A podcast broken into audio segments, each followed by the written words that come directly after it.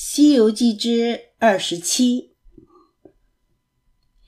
扮三清戏弄道士。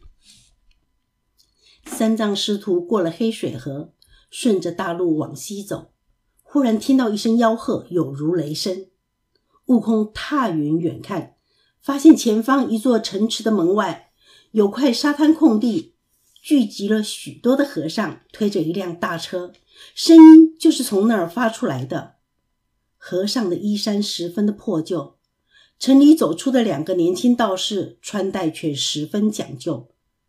那些穷和尚见了年轻道士，个个露出害怕的眼神，更卖力地推着车子。悟空心里纳闷儿：莫非这就是传说中的进道灭僧的地方？悟空变成了道士，向两位年轻道士问说：“请问城里哪条街道好道？”我想画些斋吃。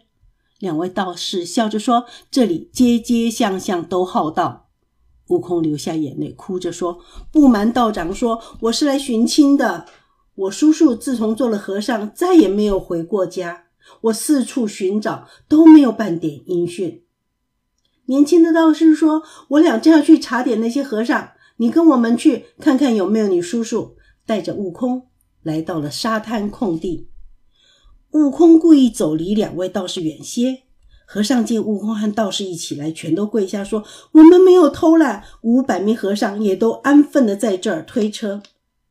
悟空连忙摇手说：“我不是监工的，我是来认亲的。”那些和尚才爬起来围在悟空的身边，巴不得让他认了去。悟空问他们：“不念经拜佛，怎么在这里推车？”这一问，和尚立刻哭得肝肠寸断。悟空心想，就算是爹娘死了，也不过如此。忙问原因，原来这里是车迟国，二十年前发生大旱灾，农作物全都干枯了。国王请和尚祈雨，雨就是不下。危机时来了三个道士，祈来了大雨，救了全国百姓。国王十分感激，百姓也敬他们如神。后来国王下令拆除佛寺。毁了佛像，和尚充作苦役供道士差遣。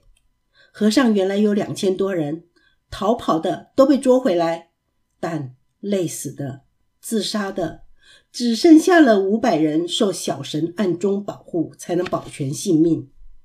小神叫和尚们静心等待，说唐三藏的徒弟会来替他们伸冤。悟空转身回来，对道士说：“道长。”这五百名和尚都是我的亲戚，请全都放了吧！道士生气地说：“你疯了吗？”悟空也不答话，取出金箍棒，把两位道士打死。和尚见了，吓得大叫。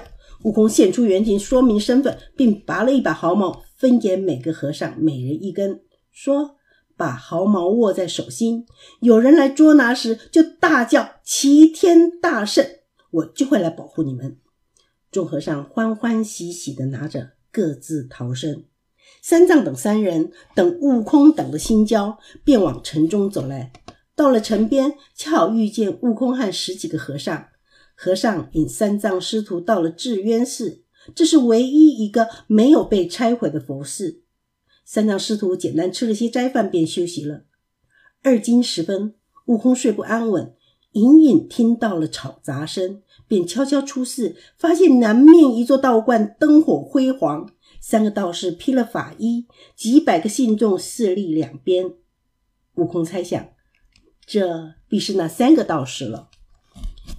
悟空眼珠子一转，有了主意，转身回寺。他推着沙和尚说：“三师弟，我带你去吃好吃的。”八戒迷迷糊糊听见，翻起身嚷着要跟。三人来到了三清道观。悟空念咒，吹口气，一阵狂风把三清殿上的花瓶、烛台、四壁的功德刮得乱七八糟。众道士只好散去。悟空三人进入了三清殿，变成了太上老君、元始天尊、灵宝道君三清的模样，大嚼大吃。三人正吃得尽兴，门外传来了脚步声，三人忙装模作样的坐好。原来是东廊下一个小道士刚睡下，想起有个手铃放在殿上，忘记拿走，便起身回来拿。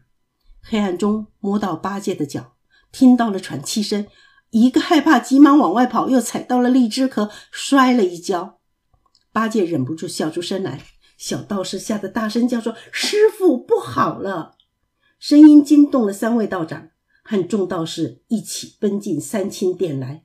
三位道士见满地的果皮果核，认为是三清圣驾降临，接受了这些供奉祭品，灵机一动。就想趁圣驾还没有回返的时候，叩请三清赐给他们圣水仙丹。